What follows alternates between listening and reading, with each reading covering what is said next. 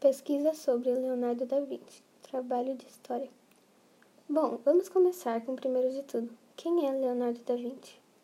Leonardo de Ser Piero da Vinci, ou simplesmente da Vinci, nasceu em 15 de abril de 1452 na vila de Vinci, na Toscana, na Itália.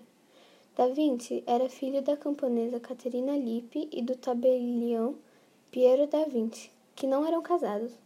Foi educado por pessoas próximas, como a madrasta e a avó. Uma curiosidade é que, na verdade, Da Vinci não é sobrenome de Leonardo. Usa-se essa denominação em razão de Vinci ser o nome do vilarejo onde ele nasceu, ou seja, é como se fosse Leonardo da Vila da Vinci. Autodidata, Da Vinci passou a sua juventude na cidade de Florença, a época de efervescência cultural e artística. Depois, ele morou em Milão, Roma e por fim na França.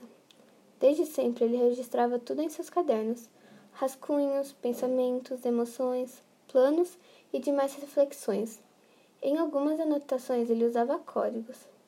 Criativo ao extremo, o artista tinha especial habilidade para mesclar arte com ciência. Ele era ao mesmo tempo perfeccionista e procrastinador. Era vegetariano por razões humanitárias. Leonardo da Vinci morreu em 2 de maio de 1519, aos 67 anos, em Cloux, na França. Foi enterrado na igreja de São Florentin, em Amboise. Em relação às suas obras, nas suas pinturas, o artista aperfeiçoou o uso do sombreamento e, na escultura que fez, o uso da perspectiva para modelar objetos em superfícies bidimensionais e tridimensionais. Nas artes plásticas, Da Vinci foi um dos primeiros italianos a usar a técnica de óleo sobre tela. Suas pinturas retratavam geralmente rostos e temas religiosos. Ele produziu um pouco mais que 30 obras. Nem todas foram concluídas, tais como A Adoração dos Magos, São Jerônimo no Deserto e A Batalha de Anghiari. Ele deixou centenas de desenhos, esboços e páginas de notas. As principais obras de Da Vinci foram Anunciação, Adoração dos Magos, A Última Ceia, Mona Lisa ou La Gioconda, A Virgem e o Menino com Santa Ana, São João Batista. Ele era fascinado pela natureza, adorava observá-la, admirá-la e estudá-la para ganhar conhecimento. Apreciava as infinitas obras e as harmonias dos padrões.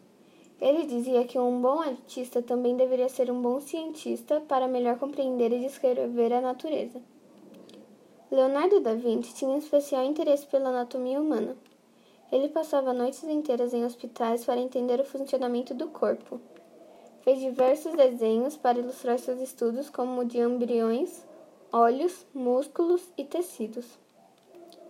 Agora eu vou falar sobre uma obra em especial, A Última Ceia, como eu já havia citado. A Última Ceia é uma das obras mais emblemáticas de Da Vinci.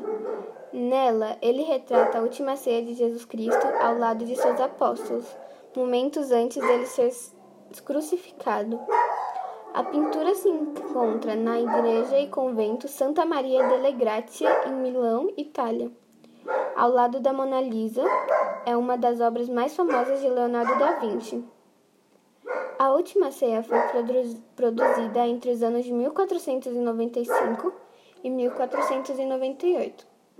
O trabalho foi encomendado pelo Duque de Milão, Ludovico Sforza, para adornar a parede da igreja de Santa Maria delle Grazie. Da Vinci passou três anos de sua vida dedicada a ela, e atualmente é considerado uma das obras mais importantes da humanidade. Ele utilizou as técnicas associadas ao fresco e à tempera. Na técnica tradicional, a tinta é colocada sobre uma parede umedecida. Diferente disso, Da Vinci decidiu inovar e aplicou a tinta numa superfície seca. Porém, a escolha dessa nova técnica resultou numa deteriorização mais acelerada da obra. Há muitas outras coisas sobre a Última Ceia e sobre Da Vinci, mas ficaria muito grande e cansativo. Então, se você quiser saber mais sobre isso, pode fazer uma pesquisa bem detalhada.